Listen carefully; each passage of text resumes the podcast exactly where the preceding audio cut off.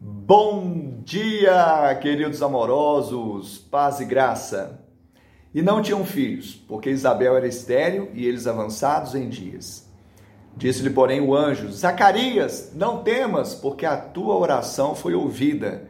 Isabel, tua mulher, lhe dará à luz um filho, a quem darás o nome de João. Lucas capítulo 1, versos 7 e 13. A esterilidade para o judeu era sinal de desfavor de Deus e também opróbrio, vergonha diante dos homens. E certamente aquele homem que não estava ocioso, estava trabalhando, ele estava orando também, intercedendo pela causa do povo e por sua causa, pelo um filho, quem sabe pela restauração de Israel. Mas ali unia-se o céu e a terra. Deus enviou um anjo portador de boas novas, boas notícias do favor dele.